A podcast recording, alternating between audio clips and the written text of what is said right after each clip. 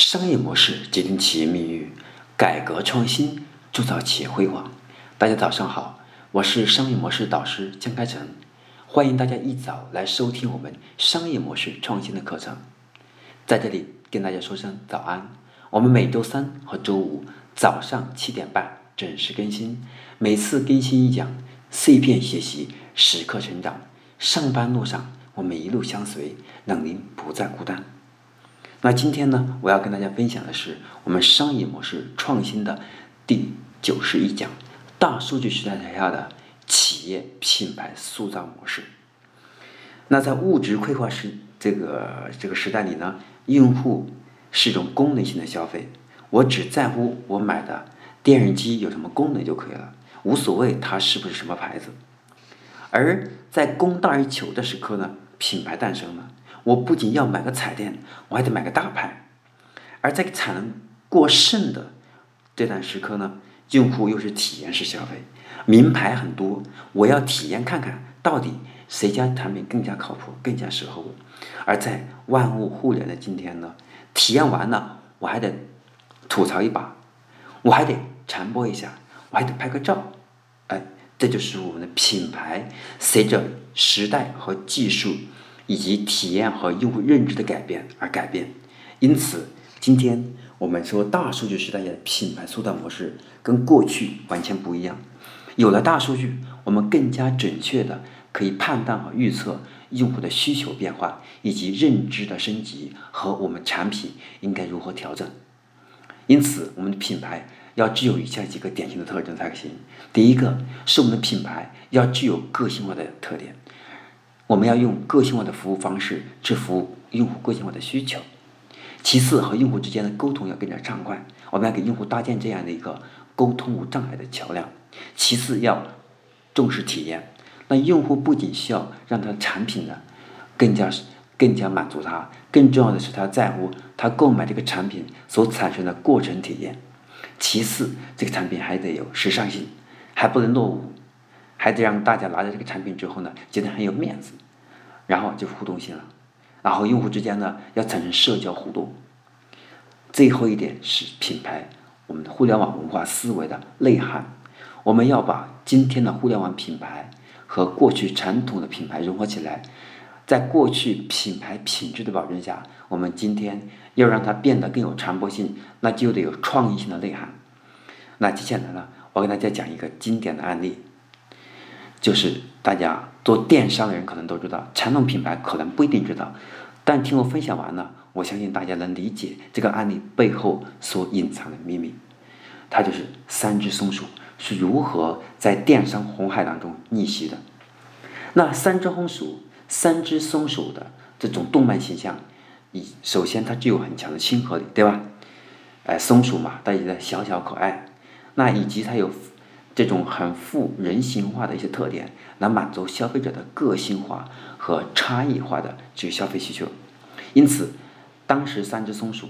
在定位这个品牌、定位这个名字的时候，也在思考如何才能让这个品牌具有一定的调性。这也是我们说日趋激烈的市场竞争当中，以凸显和重要性的一种象征，就是要塑造企业调性，拉近企业和消费者之间的。这种距离，那三只松鼠呢？它主要是从以下四个点上做的很成功，让它在电商红海当中成功逆袭的。那么首先呢，第一点是小松鼠一样也有大梦想嘛。这是三只松鼠在树立品牌的时候呢，给大家的一一个这种印象力。那考虑到动物形象比互联网品牌的可塑性和。松鼠对浆果时刻的这种亲和力，因为松鼠就比较喜欢吃干果嘛，所以用这种，所以呢，当时呢，这个他们的创始人张辽人想注册小松鼠这个牌子，一申请时才发现呢，哎，小松鼠已经被人注册掉了，所以在无奈之下呢，他只好想了一想，叫一只松鼠，两只松鼠，哎，中国人又有一个叫三为美的习惯，哎，大人真常说了，三兄弟对吧？逐渐把它敲为。叫三只松鼠，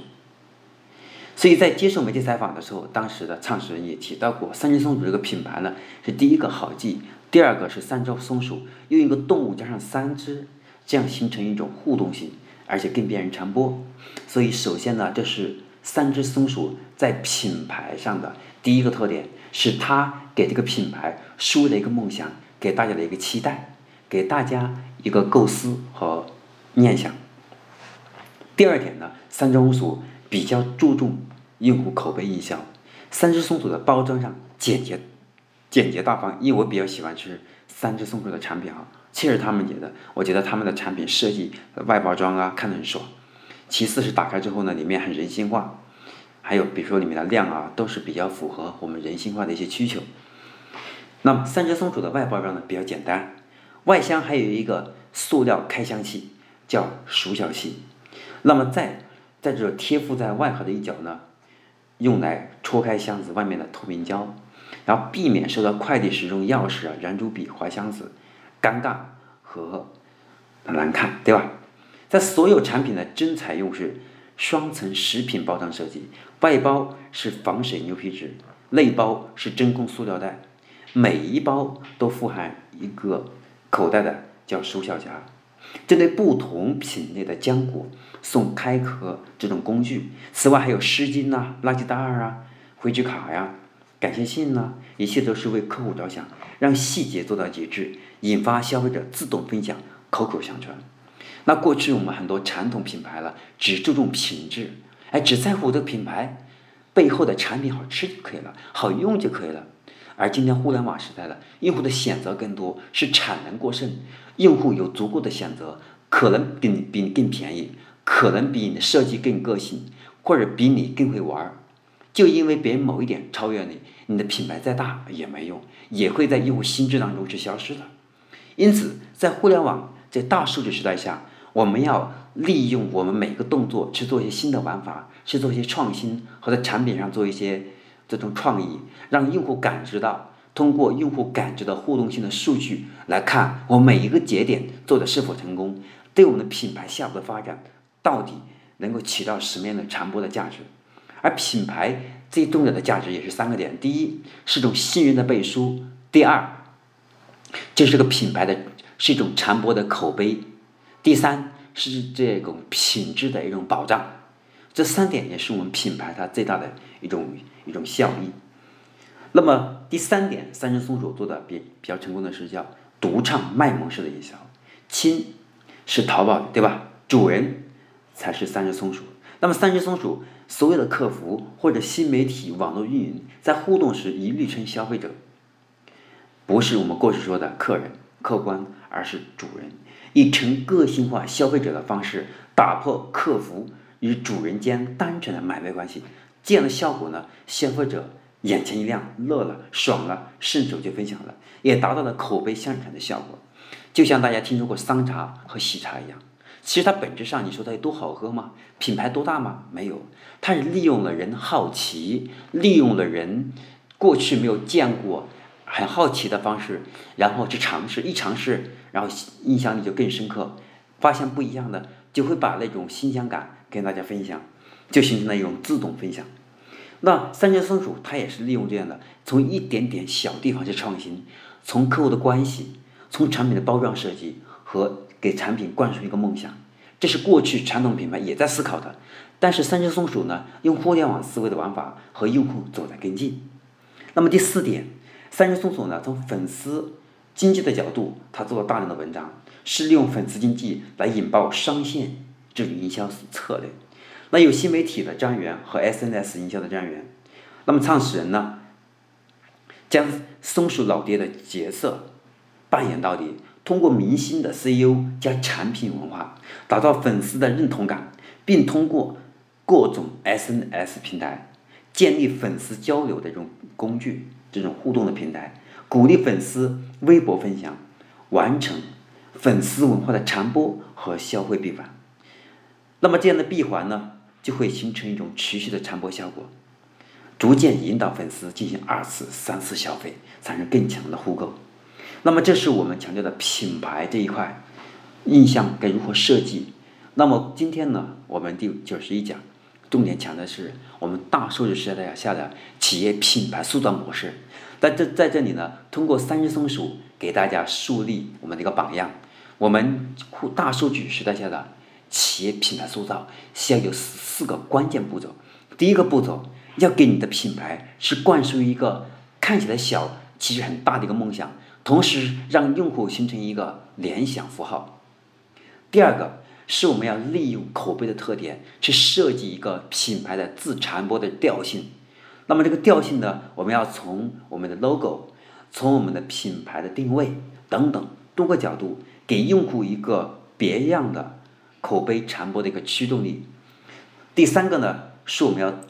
我们要去创造一些目前在市场上大家没有见过、没有玩过的新的玩法，让用户呢跟我们之间是一种更有期待感。从最早的期待感，然后再到参与感，然后再到分享，到裂变这么个过程。所以在这里面，我们要我们能不能讲像三只松鼠一样，能克服主人和过去这个主人，还有像过去小二，哎这样的一些方式，我们可能创造更好的昵称，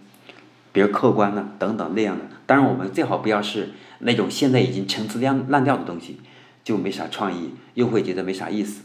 第四个是我们最好是利用深度利用一下社交，然后让我们的品牌。在用户购买前和购买中和购买后，以及二次购买，都给他一个停留的 N S N S 平台，让用户通过我们的小程序，通过我们的微信公众号，通过我们的微博，通过我们的喜马拉雅产生互动，让它产生二次、三次的一种用户的传播力和购买。好，这是我今天要给大家分享的我们大数据时时代下的企业品牌塑造。我是商业模式导师金开成，感谢大家在上班路上倾听我们第九十一讲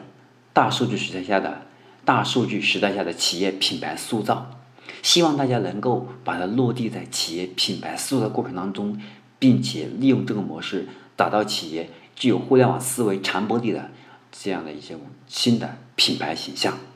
我们每周三和周五早上七点半准时更新。每次更新一讲，碎片学习，时刻成长。上班路上，我们一路相随，让您不再孤单。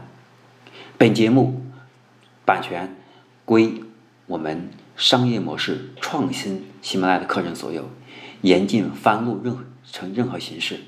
违者必究。我是商业模式导师江开成，我们下一期课程再见。